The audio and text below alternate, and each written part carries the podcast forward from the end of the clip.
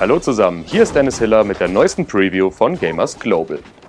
Wenige Wochen vor Release konnte ich mehrere Stunden mit Assassin's Creed Valhalla von Ubisoft verbringen.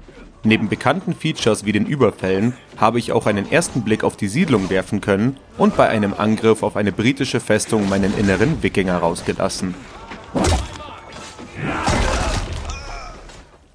Die von mir gespielte Storyline hat mich mit Iva und Uber Ragnarsson zusammengebracht, die Fans der Fernsehserie Vikings bestens kennen dürften. Die Söhne des legendären Kriegers Ragnar haben ihre Eigenarten und besonders Iva ist eine interessante Figur. Er wirkt wie ein kranker Sadist, was er sicherlich auch ist. Bei einem gemeinsamen Gelage, nach der erfolgreichen Gefangennahme des widerspenstigen Königs Burgred, offenbart er aber, dass mehr in ihm steckt als nur der Wille, seine Feinde auszuweiden. With respect, I don't think anyone is like you. If that is a compliment, I missed it. All I mean to say is, things were easier some time ago.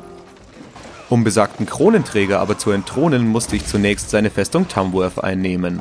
Dazu musste ich mit dem Rambock freundlich an sein Tor klopfen. Nach ein paar kräftigen Treffern zerbarst das massive Holztor und ich sah mich zahlreichen nicht sonderlich gentlemanliken Briten gegenüber. Gemeinsam mit meiner tapferen Wikinger-Crew spaltete ich also Schädel und schoss Bogenschützen von ihren Türmen. Am Ende warteten noch zwei besonders starke Elite-Gegner auf mich.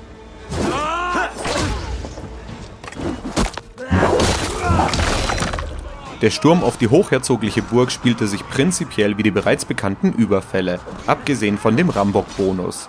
Beim Erobern anderer Festungen sollt ihr aber auch andere Mechaniken nutzen können. Beispielsweise sprengt ihr mit explosiven Fässern Löcher in Wände. Wo ich es gerade von Überfällen auf kleinere Dörfer hatte. Bei diesen erbeutet ihr Vorräte und Rohstoffe, die für den Ausbau eurer Siedlung Ravensthorpe benötigt werden. Was nun so gar nicht nach einer Aufgabe für einen Krieger Odins klingt, sondern vielmehr nach einem Streich Lokis, soll sich merklich auf das Spiel auswirken. Durch Gebäude wie Häfen, Brauereien, Museen und sogar einen Friedhof erhaltet ihr nicht zu unterschätzende Boni, ich habe beispielsweise mit meiner reichen Beute dem Kartografen eine richtige Hütte spendiert, was meine Map um zahlreiche Informationen bereichert hat. Dort wurden mir nach dem Upgrade zusätzliche Items und Ressourcen angezeigt. In Ravensthorpe passt ihr Eivor auch äußerlich an. Ihr schickt den Krieger zum Barbier, um ihn mit furchterregenden Bärten und einschüchternden Tattoos zu versehen, sodass die Briten bei seinem bloßen Anblick panisch den Tee fallen lassen und Reis ausnehmen. Was ich bisher von der Siedlung sehen konnte, hat mich allerdings den Göttern noch nicht danken lassen. Zwar ist die Dekoration der Hubwelt nett und auch die zusätzlichen Möglichkeiten bringen durchaus Vorteile. Allerdings fürchte ich auch, dass Ubisoft mich zum Grinden zwingen will, da ich ohne ein ausgebautes Dorf schlechter dastehe, als wenn ich mich zwinge, zahlreiche Überfälle anzugehen. Da aber immer mehr Bewohner ihren Weg nach Ravensthorpe finden, sind immerhin Dinge wie Hochzeit und Partnersuche denkbar.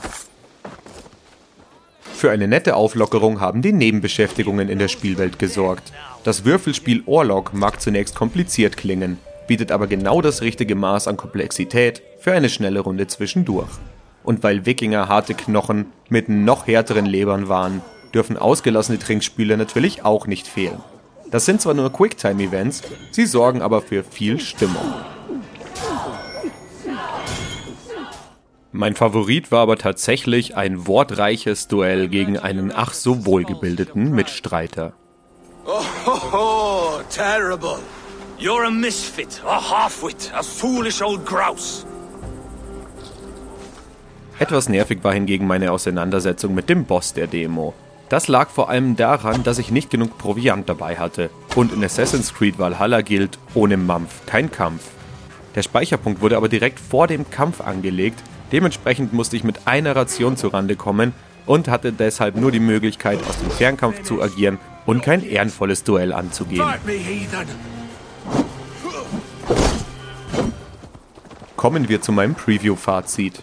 Ich mag die Assassin's Creed-Spiele seit dem ersten Teil richtig gerne und seit dem soften Reboot mit Origins hat die Reihe auch viele alte Schwächen abgelegt. Allerdings war mir Odyssey an vielen Stellen zu aufgebläht und diese Befürchtung habe ich bei Valhalla nun auch.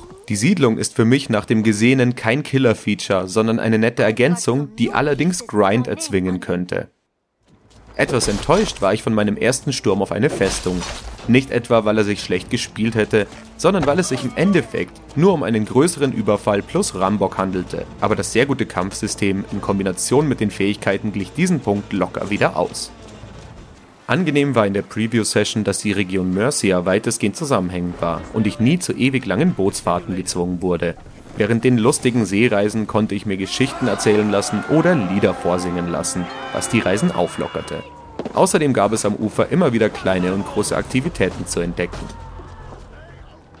Dazu kommt, dass der Teil der Spielwelt, den ich sehen konnte, einfach wunderschön war und die Story verspricht gut zu unterhalten.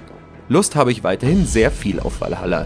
Lediglich ob die angepriesenen Features wie die Siedlung und die Anstürme auf Festungen wirklich für eine Revolution sorgen, das kann ich noch nicht sagen.